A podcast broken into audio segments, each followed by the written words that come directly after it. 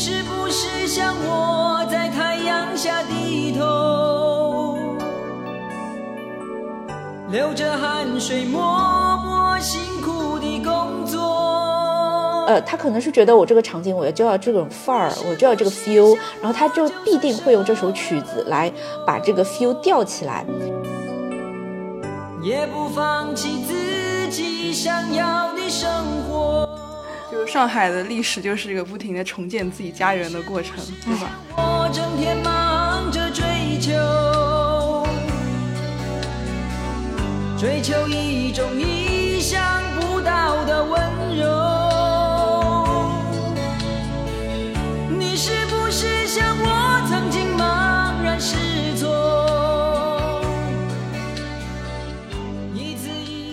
欢迎收听疗养院。大家好，我今天是非常欢喜《繁花》的小猪猪。然后今天这期节目很特别，因为我们请来了两位上海朋友啊，一位是飞林卷的主理人小卷，大家好，我是小卷，呃，今天是疯狂追着繁花的小卷。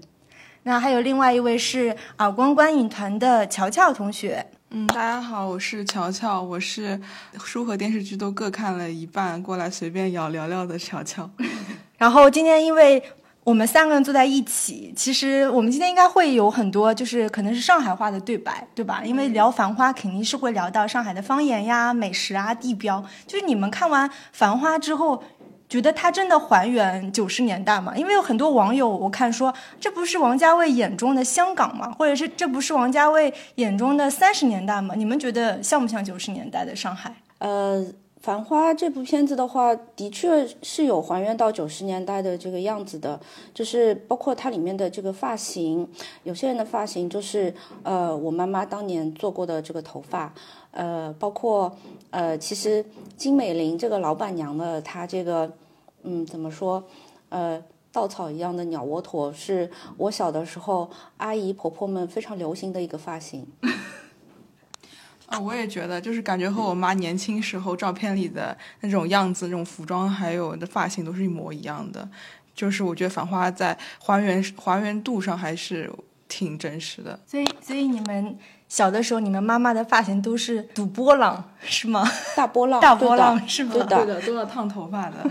就是呃，office 的那些呃高跟鞋啊，然后时装啊，大波浪，有的时候是那种呃，就是卷非常大的那种，还有呢小的，就是像汪小姐那种，对，发饰各有不一样。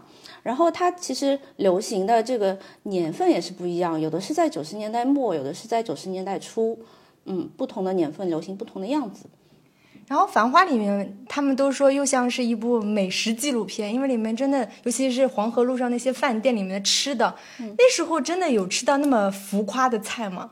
呃，其实黄河路的话，嗯，我自己没有亲身去过，乔乔有去过吗？我那我我出生的时候那边已经没有了啊。对，因为正好黄河路发展的时候呢，我离开了上海市区。嗯嗯。啊，然后就是朋友圈看了很多朋友说小时候跟爸爸妈妈去吃大王蛇啊，我是非常羡慕的。嗯呃，但是就是后来呃黄河路。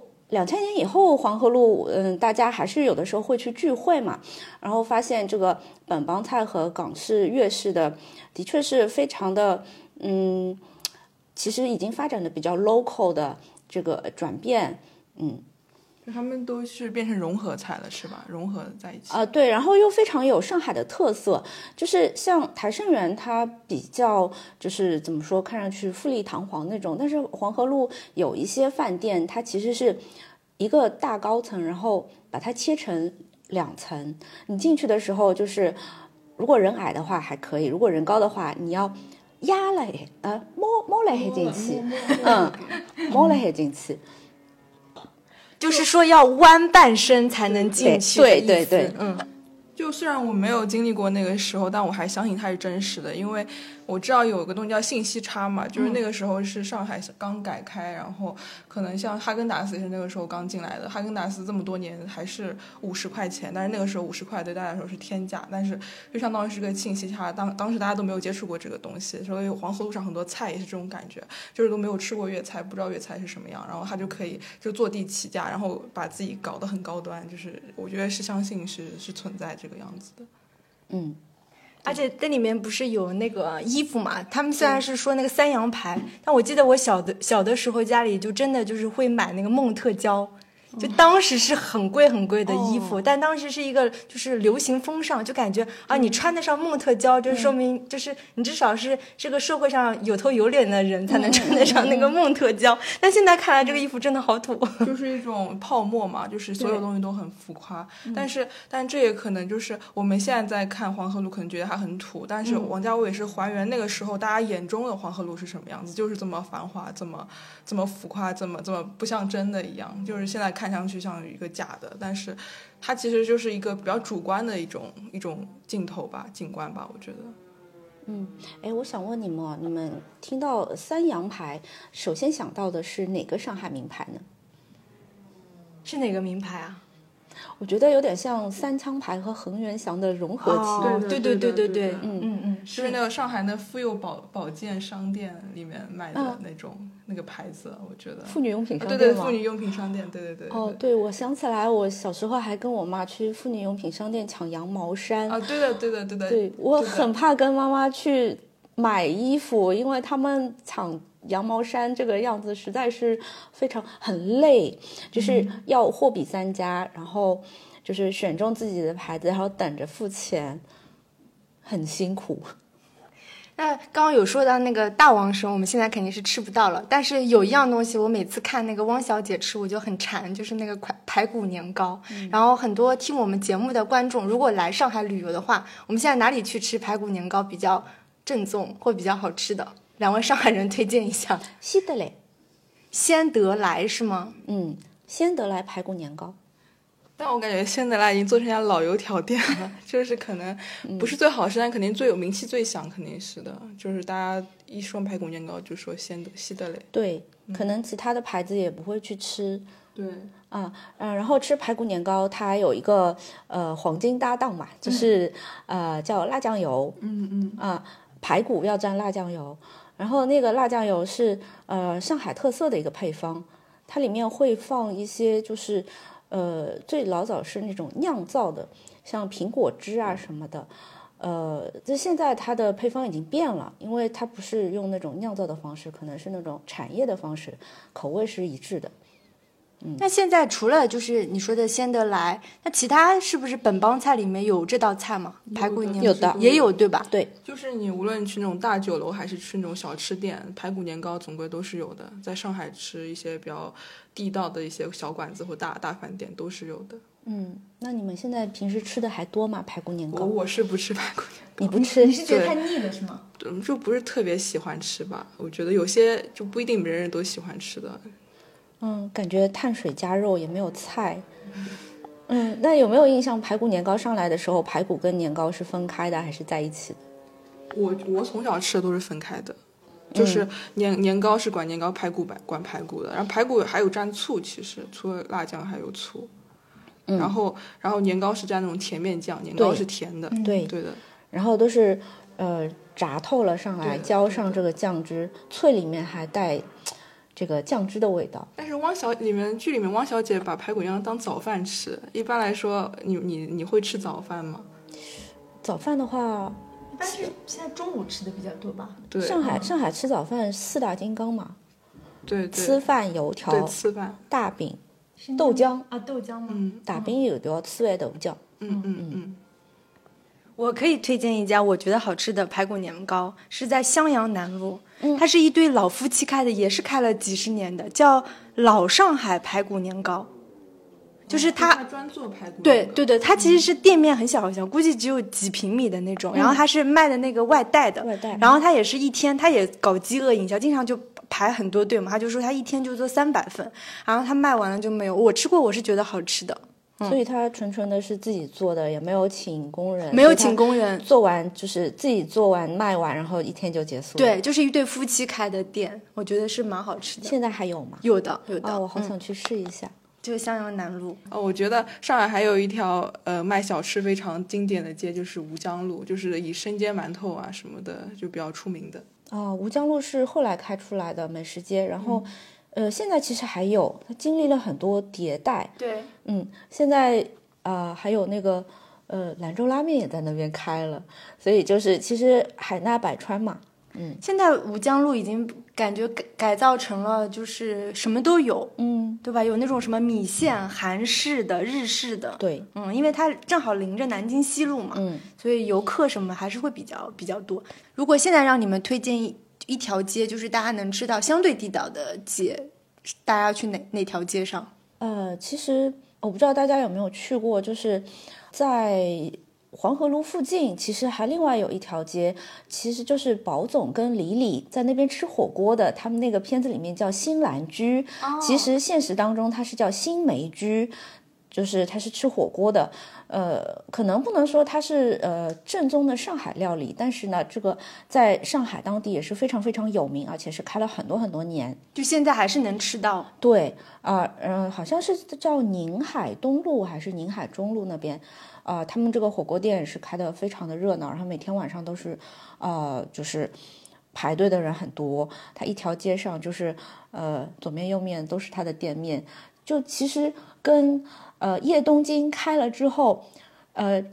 分店呃一家店做不下，跑到对面的分店去，这个是一样的。嗯还有一些什么上海的小馆子，你们推荐吗？感觉做成了美食节目。就我推荐一家，就是那个建国西路上有个叫建国三二八的一家本帮菜，还可以的。哦，我突然想起来，就是有一段时间我住在华山路附近嘛，然后那边有一家叫牧羊餐厅，呃，是开在呃交大对面的，呃，这家店好像是一九八二年开始的，然后他的老板是一个非常雷厉风行的上海人，对，呃，他做的是本帮菜，嗯，呃，我之前去的时候呢。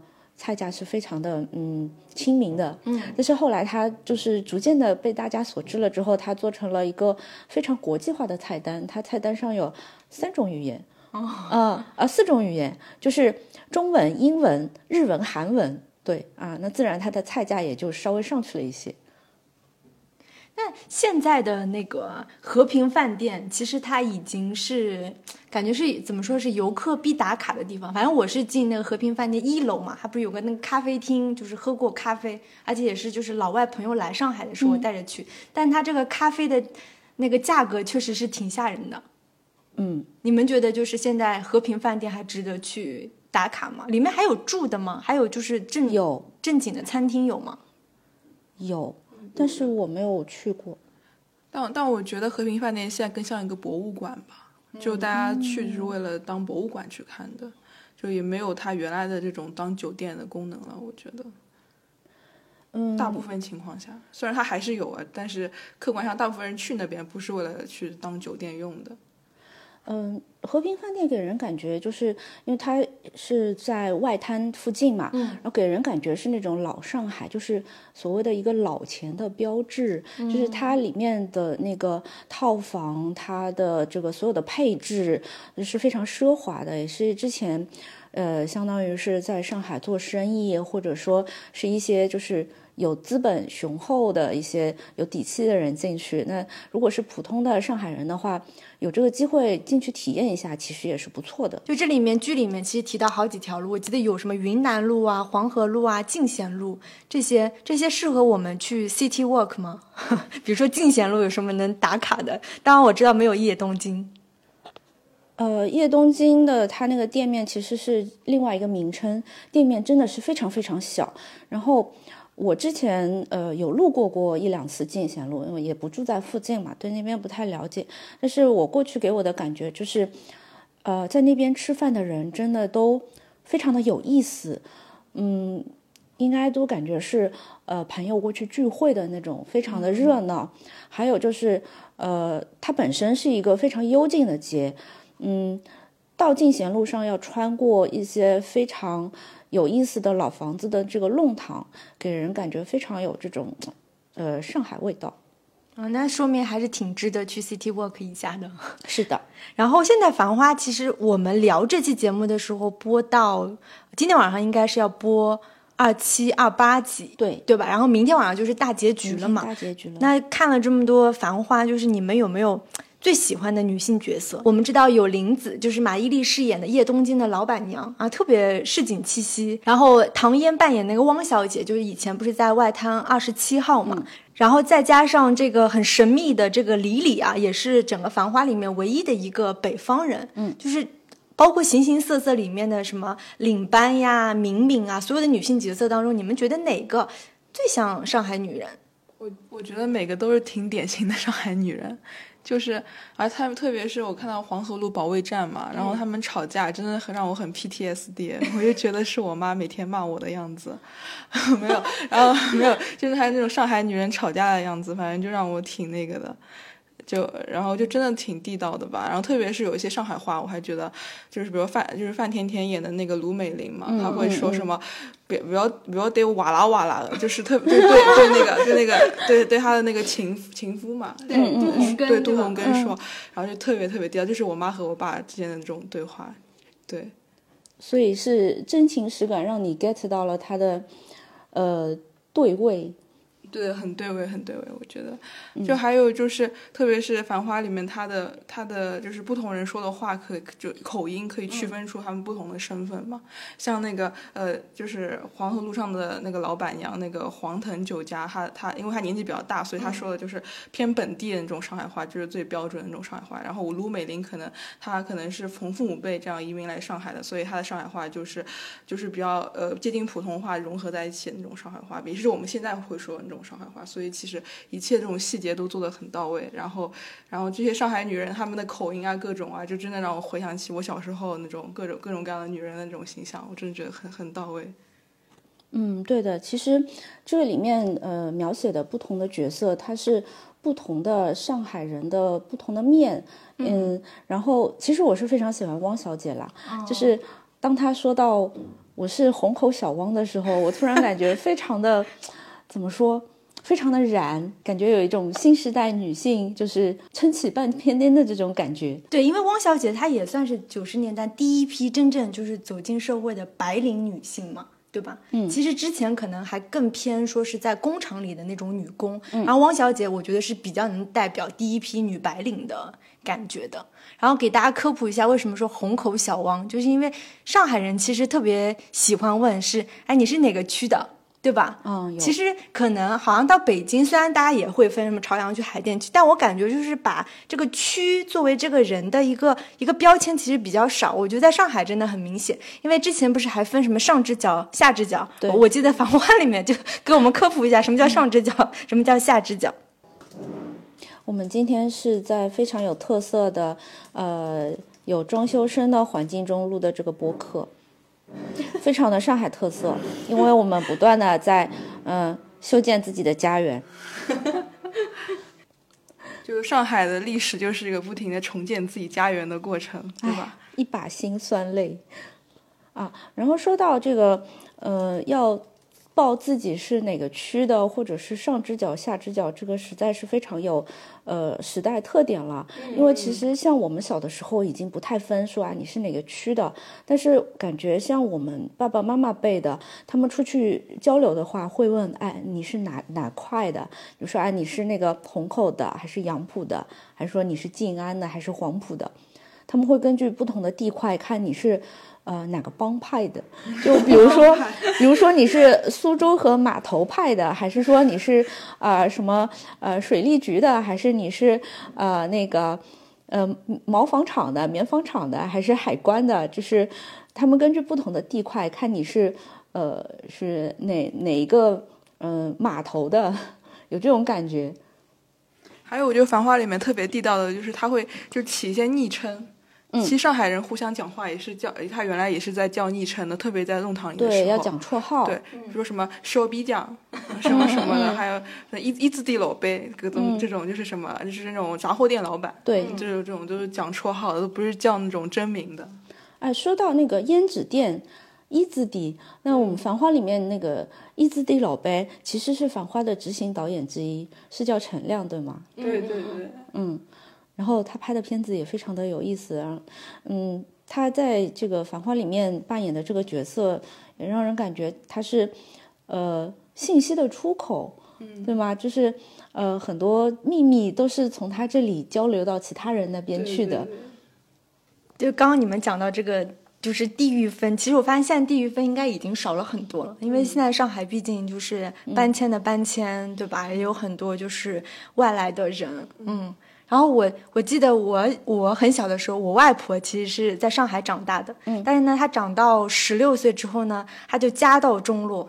就是我外婆的爸爸，嗯，反正就是就相当于做生意失败了，所以他就不得不再回到老家，就是我们南通那边。所以后来我外婆每次讲到，现在我外婆已经故世了，但是她那时候就是她觉得她小的时候过的生活就是上海小姐的生活，嗯嗯。然后他们那时候其实包括《繁花》原著里面经常会讲那个乡我，就是其实上海人也是很讲究，就是说你是住在。就是上海的，还是说乡我？所以当时对我外婆来说，就是因为嫁到中落之后呢，他就不得不回到乡下，所以对他来说，整个就是人生的落差很大。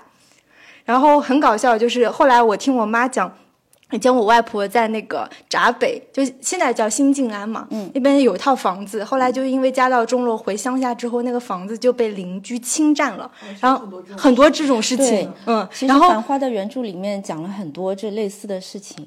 对吧？就是因为当时其实整个产权是很不清晰的，再加上整个就是比较动乱。然后后来等到我外婆再过了一段时间，她就想去说，那我要去上海把我那 套房子要回来，就已经早就是被人家侵占了。然后那时候后来人家也办了办了那个房产本，嗯嗯，反正就挺有意思的吧，一些一些家族里面这种老事情。嗯啊，你说到老上海的话，就是其实就是亚瑟那一辈人，就是。我们其实也看到，就是亚瑟是一个很传奇的人物嘛。他以前就是，呃，在老上海的时代，他就做外贸的。但是后来就是由于运动啊什么的，然后他就大好时光全都在监狱里面度过了，然后就变成了一个传奇人物。其实就是像小猪猪刚刚说的以前外婆的事情，这个。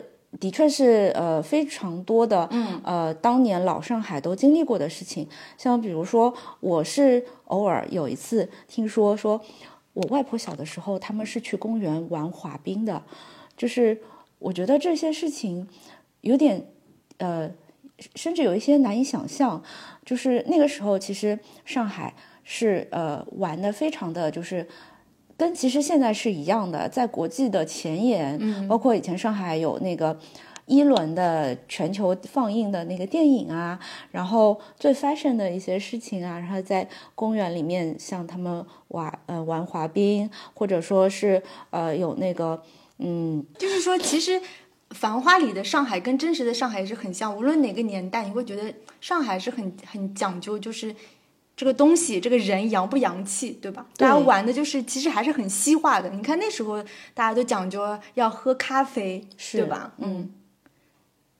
包括上海现在的那个百年老店，其实也是当年，呃，就是外国人过来，然后上海的学徒在那边，呃，学会了做西点，然后自己开的。比如说红宝石啊，对，红宝石到现在还是一个非常著名的，就是上海老牌子嘛。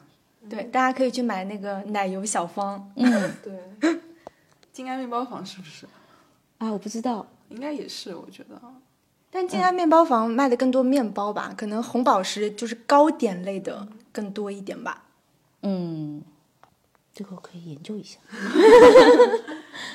然后聊了这么多，就是女性角色，刚刚你们有回答说哪个是你最喜欢，或者是你觉得你。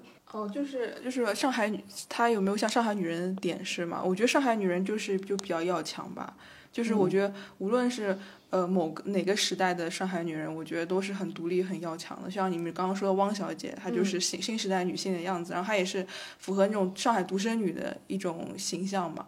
然后像是那个卢美玲，她就是一个就是可能从底层打拼上来的一个这样子的一个女人，就是比较泼辣。嗯。然后我觉得里面还有个特别有意思的角色，就是就是那个呃葛老师，他作为一个房东，他的房客那个肖阿嫂，嗯，就是肖肖阿嫂，就是那个苏州女人。对。我觉得苏州。女人这个角色真的非常典型，就是很多上海男人的白月光。真的吗？对，就是苏州女人嘛，她就觉得上海老婆都很泼辣，都像刺老虎，就是那种刺刺老虎 的感觉。他们就觉得，也就觉得苏州女人就是那种很温柔啊，然后说话很嗲啊。对，所以有一句台词就是，哎。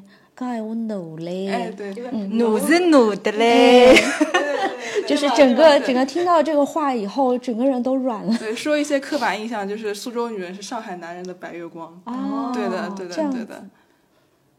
他这个苏州话说出来，我也觉得非常的努嘞。对，然后就觉得苏州女人是那种非常善于来搞男，就是男女关系啊，然后就是就是比你利用他获得一些资源的那种形象，但是这些刻板印象嘛。对，有刻板印象，嗯，但是其实表现的是非常的到位的，就相当于是角给他角色的一个定位嘛。呃，其实呃各个角色他有就是让大家喜欢的地方，也有让大家非常讨厌的地方。我觉得这也是《繁花》很出彩的地方。你不可能说一个角色，呃，全部都是高大全，我非常的喜欢。比如说。林呃林子，嗯，呃叶东京的这个老板娘，她非常非常的小市民。其实一开始宝总这边出小问题都是林子这边，但一会儿把她的这个呃假货卖掉了啊，一会儿又就是把翁小姐这个耳环的事情呃做呃闹成了这么大一个动静，呃她的这个市井气，然后她的这个。呃，其实见到机会的这个先下手为强的这样一个行动力，实实在是让人觉得非常的惊讶。呃，但是呢，你觉得不好吧？他也有他的优点，所以说这个人物是非常非常的丰满的。嗯，我我其实个人也是最喜欢林子这个角色。嗯，我首先就是马伊琍真的就是演出了你说上海老板娘那种。精明劲，对吧？嗯，你看他就是人前一套，背后立马就一套。尤其是他搞定那个黄河路那些老板娘一起来找他，就是算账嘛。然后对吧？啊，他就很会很会做事情，很会做生意。然后收他们两千块钱的糕点钱，我要笑死了那段。我也是从那黄河路保卫战的时候，真正感觉到《繁花》这部剧的魅力的。我觉得就是把每个人都都演得非常丰满，然后又又很地道。我觉得。就是把每个形象都惟妙惟肖的演出来，像马伊琍的话，她同时又有点贪小便宜，对那种爱贪小便宜的样子。但我觉得马伊琍这个角色就是。蛮有我们父母那一辈那种阿姨呀、妈妈身上那种劲的，就是说，比如说你家里是做点生意还是怎么呀，就是你怎么去很多事情，我觉得又要能屈，但又要能伸，嗯，对吧？关键时刻一定要抓住自己的利益不放。对的，对的，我觉得那种那种感觉真的可能就是偏上海或江浙沪一带的女性才有那种那种那种头脑和手段，我觉得就是真的挺地域特色的，嗯。对，就可能他在这个家族家庭里面的这个角色，就是说，看到看到赚钱的机会的时候，就是一定要抓住，然后相当于是围打嘎喉，嗯，呃，这样子就是有钱大家一起赚，呃，有这这样一个劲道，非常的就是想让我想起来，呃，那个时候我的舅妈、我的阿姨啊，对晚辈也是非常的好，但是在外面呢，也是非常的努力的在打拼这个样子，嗯。上海人其实以前上海人情味还是挺重的，对。现在上现在上海人人情味一点都不重了，呵呵了。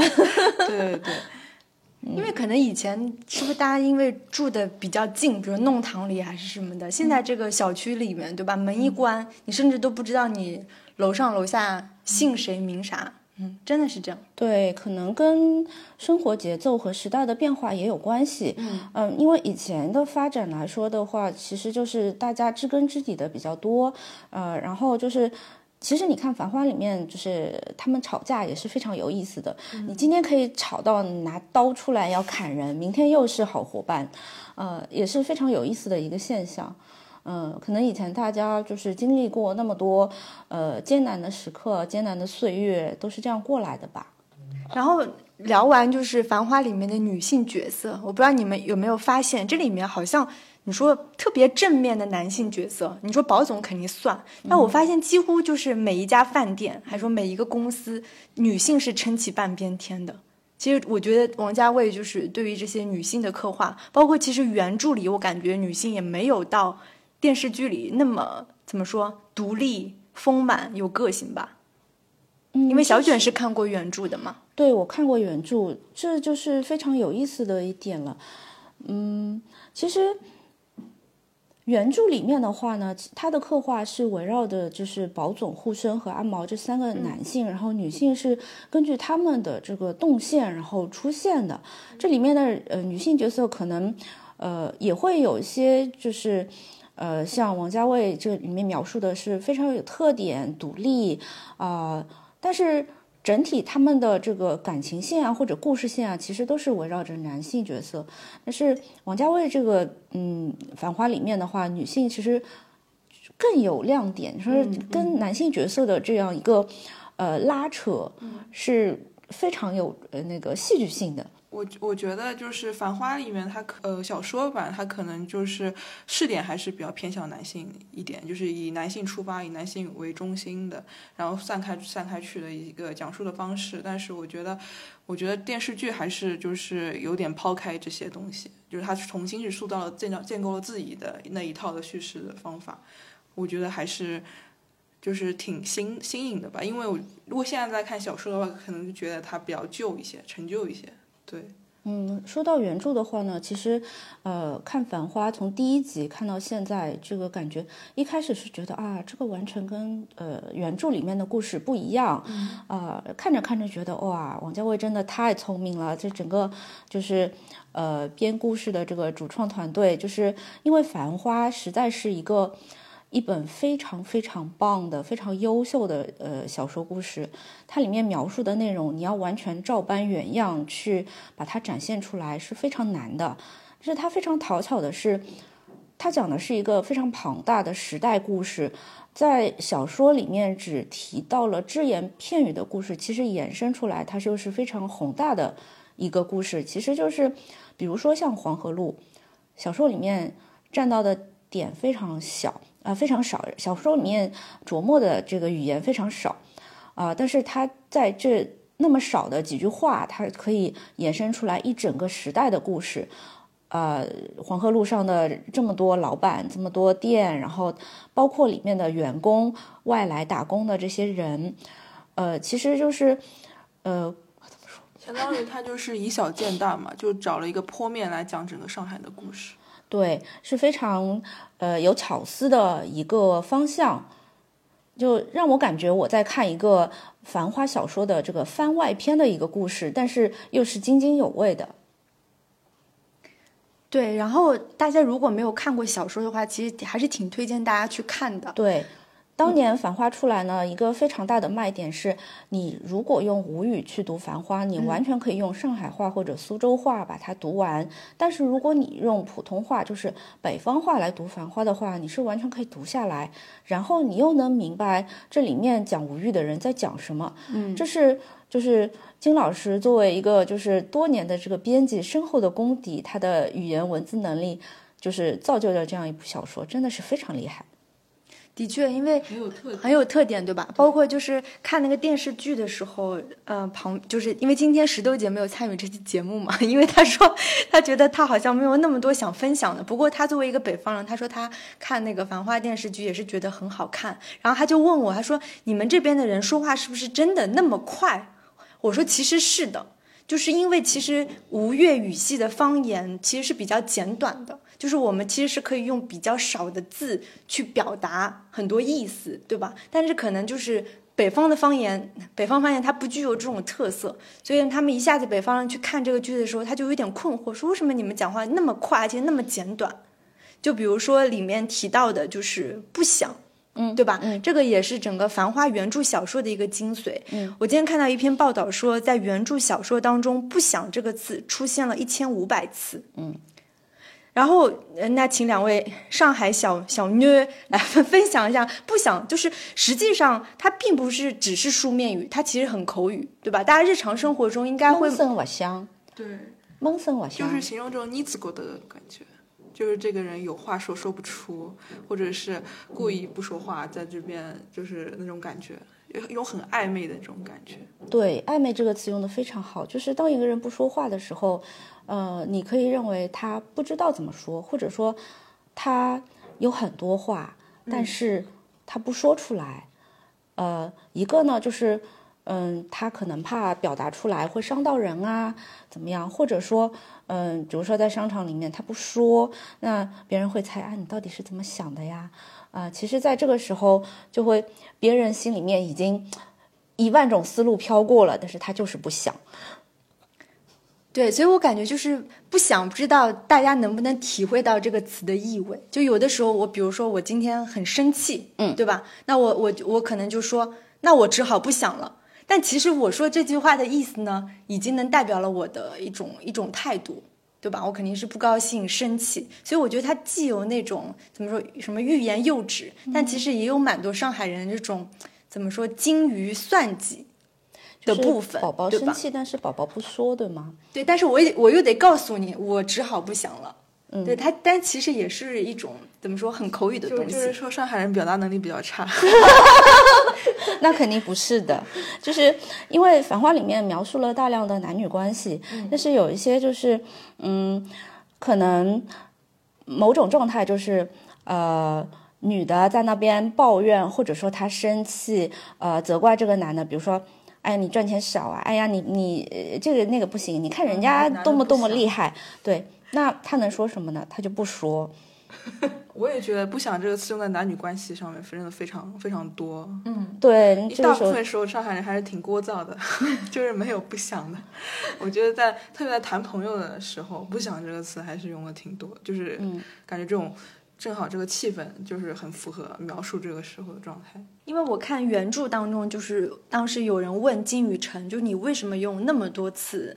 不想，他有一个观念，我觉得挺有意思。他就是说，他其实故意去省略了，就是内心描写。因为很多小说，他其实会大量补，就是这个人物的内心想法。但他故意用不想，他就省略掉了这种这种内心独白，而是让大家仅仅通过人物之间的对话就可以揣测很多言外之意。但是我们知道，在电视剧当中，其实出现大量的那个宝总个人的独白。嗯，所以我会觉得他其实在这个电视剧的叙事。上面，它其实是补充了小说当中很多不想的部分，我觉得也挺有意思的。嗯，宝总的独白在很多呃场景上，感觉是在做一些九十年代上海金融史的科普。对啊，某年某月发生了什么什么事情，然后什么什么局 下达了什么什么命令。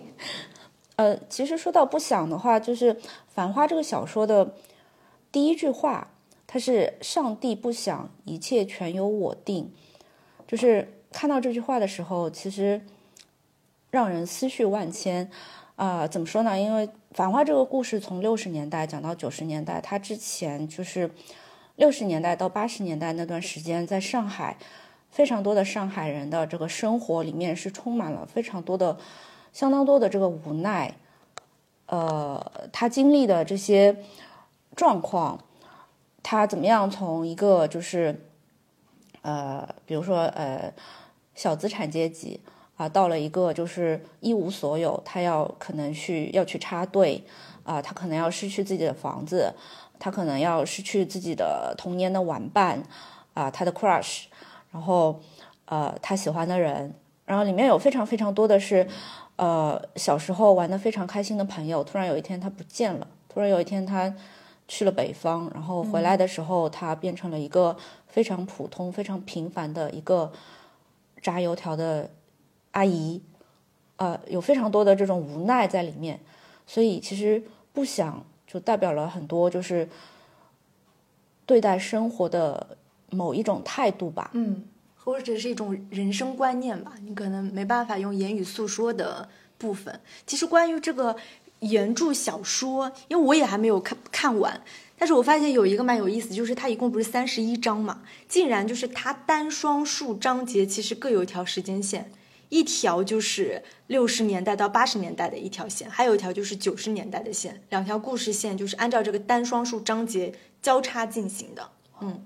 哦，这我倒没有发现。对，然后我们发现，其实电视剧总体来说，它还是九十年代嘛，对对吧？是从那个九二年的那个跨年夜开始的。然后我们现在放的那个情节是九四年，就是刚过元旦的这个时候，但他其实为了补充各个人物的，就是怎么说前世今生，他其实有闪回了很多。比如说阿宝是怎么成为宝总的，对吧？他和林子在东京曾经是怎么认识的？包括他的那个白月光，就又杜鹃，就是白月光专业户，对吧？他们曾经的一些过往。所以其实整个电视剧的叙事九十年代为主吧，它其实没有原著当中那么。庞杂，因为原著我听说，因为我没看到那部分，还描写到太平天国了，是吧？原著的整个时间线应该是拉的比较比较久，但是只是顺便带过，但可能他就是在从像你说的八呃六十到八十年代的时候描述的也比较多，但是电视剧其实就大部分是省略了这个这个阶段，嗯。电视剧的话，它相当于是找了一个点，然后把它发散出去。就是为什么大家会觉得《繁花》看到现在是一个爽剧？因为它讲的其实是宝总这个发家史，嗯，他怎么样赚到了很多钱，他怎么样在商场里面博弈打拼，然后让我们觉得就是有的时候感觉是 TVD、TVB 的商战啊，大时代啊，对，呃，然后还有一些，比如说。杜鹃的这条线啊，然后想到那个《甜蜜蜜》，嗯，对吗？还有呃，那个去东京那以前有一个电视剧叫那个《上海人在东京》，嗯，就是非常有时代感，呃，也是发生在一些人身上的一些事情，呃，然后其实，嗯，如果《繁花》还会去讲一些护生或者阿毛的故事的话，它会有更多不想的内容，就是它里面的无奈，作为一个普通人的一些就是。呃呃，很窝囊的一些状况啊，无可奈何的一些状况啊，它可能就不是一个爽剧了，它会变成一个琼瑶。所以就现在就讲到王家卫的风格，就是你们觉得你看第一集的时候，你就能看出就是妥妥的王家卫风格吗？有些抽帧吧，我觉得最明显的就是抽帧，然后还有王家卫不是很讲究派头嘛，嗯，然后就是那种呃三件套，然后各种各样就很王家卫。然后还有就是一些人物关系吧，一些暗流涌动的人物关系也是王家卫一直感兴趣的。我觉得也是《繁花》比较吸引他的地方，他也觉得自己有很大的空间在里面。嗯，他的里面的一些构图，呃，有就是在呃饭桌上的一个就是呃饭局的有一些构图，我已经看到有人拿来跟这个《一代宗师》的一个对比啊。我记得当时《一代宗师》里面的这个图让说让人想到了那个呃陈逸飞老师当年的一幅画，嗯，呃在《繁花》里面其实也的确是用到了那个就是在李李至真园的顶楼是有那个陈逸飞老师的一幅画的，甚至呃片子里面还请了那个呃陈一鸣老师来扮演陈逸飞老师，呃扮演陈老师，其实是一个非常有意思的这个联动。风格，包括我觉得除了你刚刚说到了构图，然后还在打光。对吧？它那个颜色特别高饱和度，嗯，就是很华丽，非常的华贵。就是当时看《繁花》的预告片的时候，就让我想到，呃，前些年出过一部，呃，罗东导演的叫《纽约纽约》的这个片子，它是讲这个五星级饭店的一个领班，就是九十年代上海的故事。啊，里面也有杜鹃的，杜鹃就是呃片中的那个女神嘛。她描写上海就是灯红酒绿的这个繁华的样子，就是跟这个《繁花》这个剧啊，这个风格我觉得就是特别的像，就让我马上能联想到。然后，嗯，那当然这个是外话了。其实王家卫这个片子，我觉得很大的一个特色是，呃，这是他的任性的一个地方，就是他用的配乐。很多配乐都是他以前电影里面用过的。嗯，他在某个喜欢的场景，呃，他可能是觉得我这个场景我要就要这种范儿，我就要这个 feel，然后他就必定会用这首曲子来把这个 feel 调起来。所以，嗯，当这个音乐起来的时候，我们其实就可以想想起来王家卫其他片子里面的那种感觉，同样的这种 feel，它就出来了。我觉得这个是非常王家卫的一个 moment。有没有觉得黄河路上，就是因为它首先它是霓虹灯嘛，然后同时它又用那种非常浅的那种呃景深，然后去拍，然后所以就会导致黄河路就会像个背景板一样，但是你又看不清黄河路上到底长啥样，就是像就像一个霓虹灯花红花红酒绿的一个背景板，就是我觉得他王王家卫有点只给我给我们一种这样子的感觉。就是给你一种呃炫目的纸醉金迷的感觉，但是实际上我们又不知道它它还原的这个黄河路长啥样，因为它都是用一些比较浅的一些景深去拍。啊，所以我们是需要一些背景故事，比如说呃九十年代黄河路的照片来还原，然后拼凑起来一个更加真实的一个九十年代。嗯，是这种感觉吗？不是，我是王王家卫可能没有想要还原，嗯他可能只是想要营造一种感觉，我会觉得，嗯就和他以前的一些比较像，就是比较注重不是说真实，而是一种感觉。嗯嗯而且我觉得，尤其他拍就是人物的行走，就特别王家卫本身。嗯就比如说他跟呃宝总跟李李，他们俩走在一起的时候，你会发现永远就是李李是走在宝总的前面，然后宝总是一直跟随着他的一一个一个状态。但是他同样拍那个林子跟宝总，他们俩就是行进的那个戏的话，就他们俩基本上是一个并排走的一一个状态。然后再加上他不是特别喜欢抽帧嘛，所以你就会感觉就是好像从他的这些画面当中，你就是完全感受到就是王家卫怎么在拍男女之间的情爱的关系。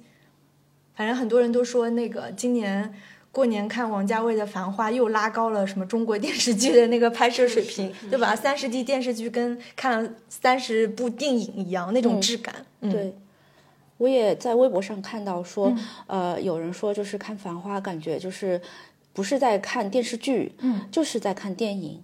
你就像你很少在一个电视剧上能听到不那么多人说不同的语言，嗯，嗯，对吧？这点就就感觉做的很考究，这种细节各种对方面。那可能就是要说到现在电视剧的问题了吗？嗯，我看到有人在微博上说是，呃，他看《繁花》的时候戴着耳机，然后享受，呃，这个影片里面它的对白、它的环境，呃，整个就是现场感，然后感觉就是非常的，呃，有电影感，非常的就是怎么说，呃，感觉是一部非常好的大片的这种感觉。Sorry。我我真的觉得片头曲一响起来，我觉得特别像我很喜欢的一个美剧叫《继承之战》。你真的要讲这个片子吗？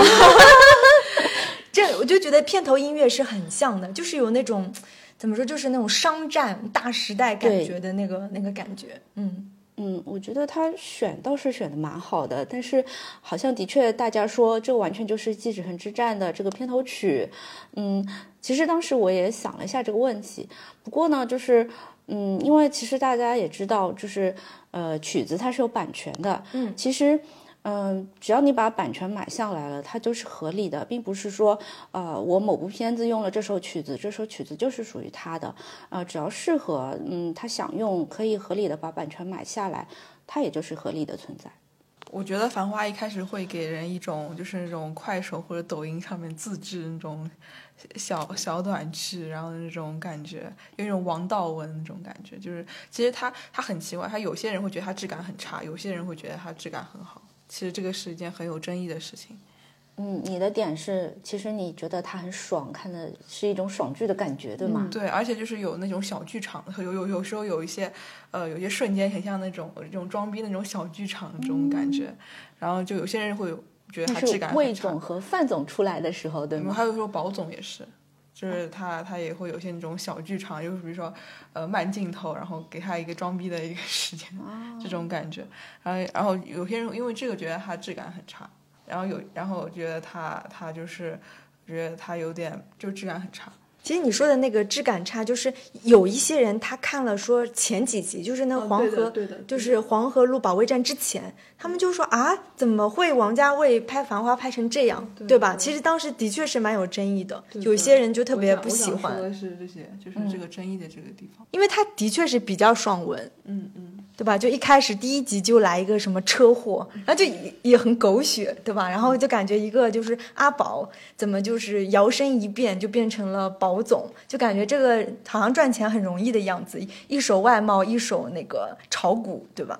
的确是有那个爽文的趋势吧。三句话我让霸道总裁给我。对 对对，是的，是是有这 是有这种感觉的。嗯，嗯，对，说到开头，其实我是非常非常惊讶，他是以这样一个就是来做开始，嗯，我就觉得哇，有人说什么呃，繁花是不是就是会拍成像《小时代》这样的片子，我还非常的不服气。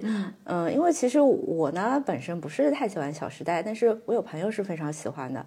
嗯，其实这方面我也思考了一下，就是，呃，我们以前看九十年代的香港电视剧，它的确里面是会有一些这样比较 drama 的存在，然后呢，再回去讲这个故事，挺吊人胃口的。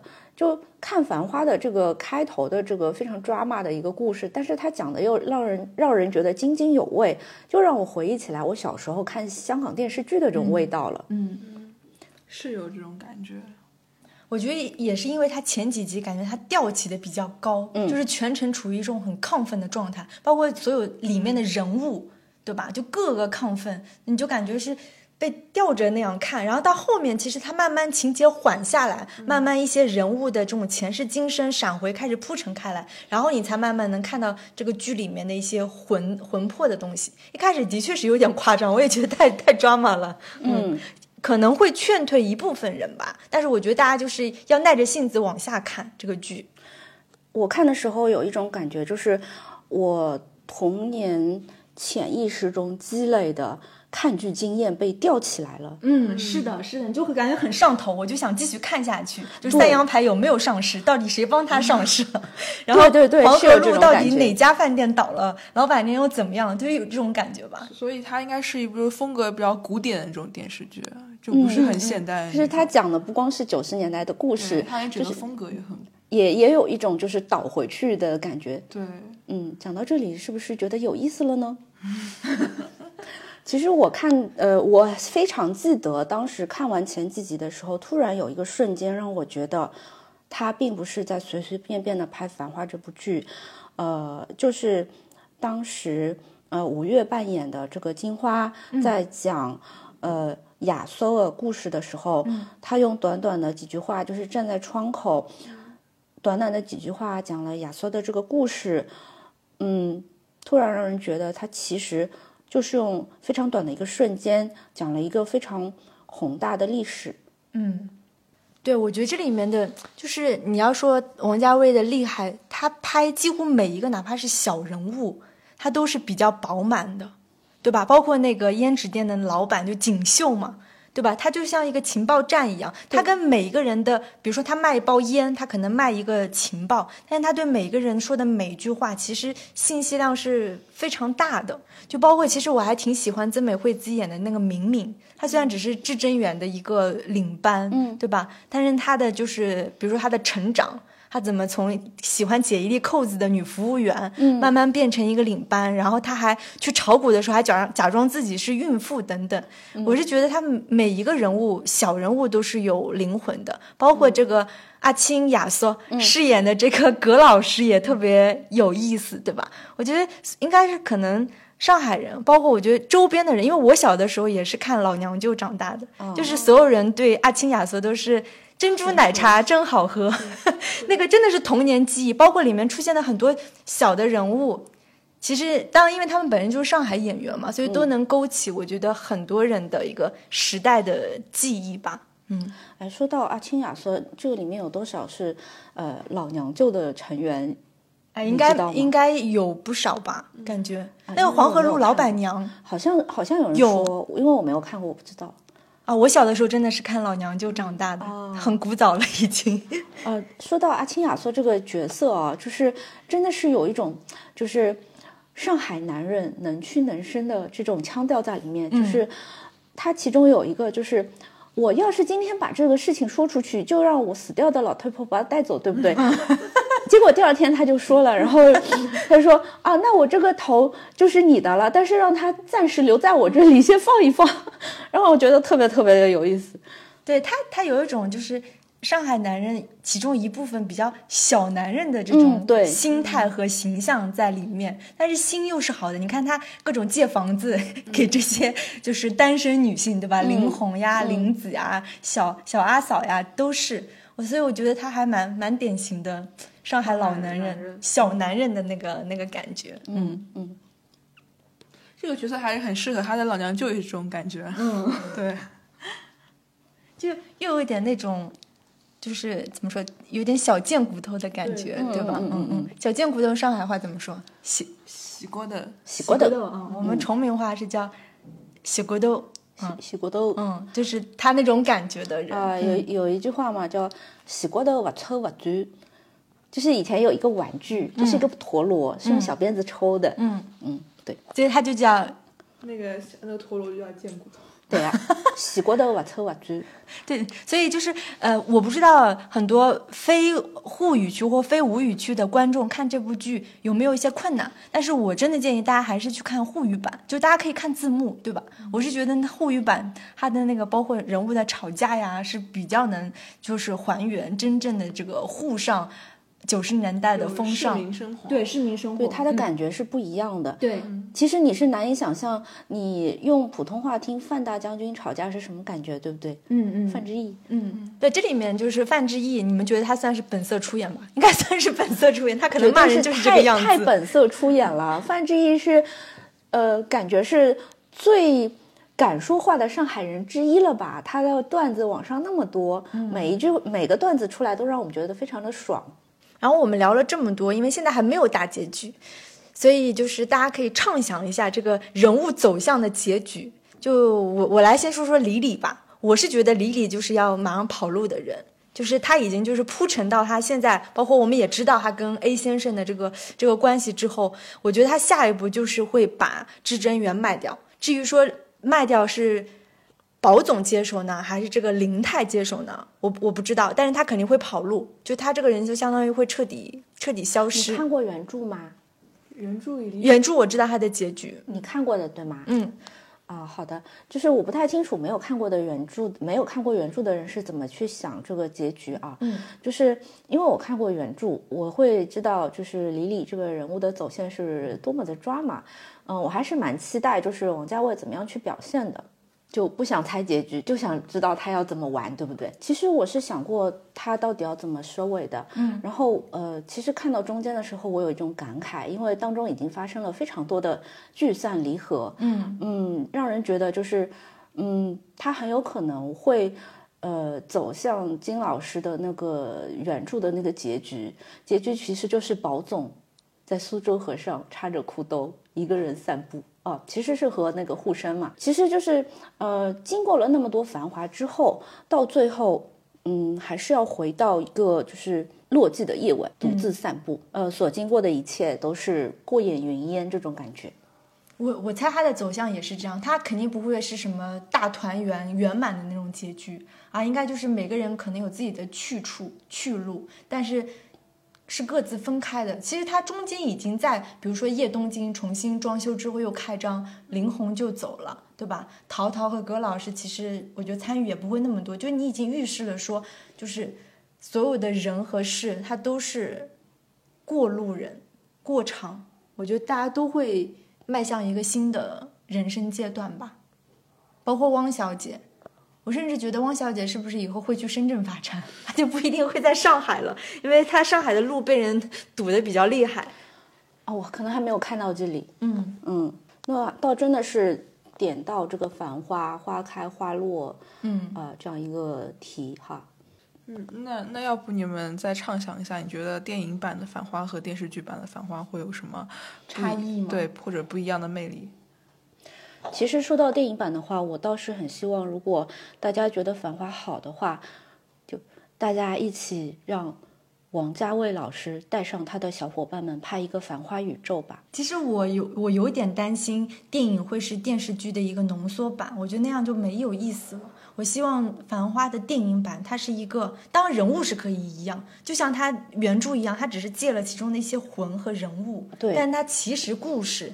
对吧？人物性格甚至都可以不一样，所以我希望电影版的《繁繁花》是一个平行宇宙的另外一个阿宝，另外一个汪小姐。汪小姐可以是一个已经是，比如说一出场她就是家里孩子生完两三个的人，我觉得她应该是一个不一样的故事，而不应该是个浓缩版。但是她可以保留她的整个就是美学的风格。嗯，啊，我的想法完全不一样。嗯，就是我觉得如果说真的是要电影的话，我觉得。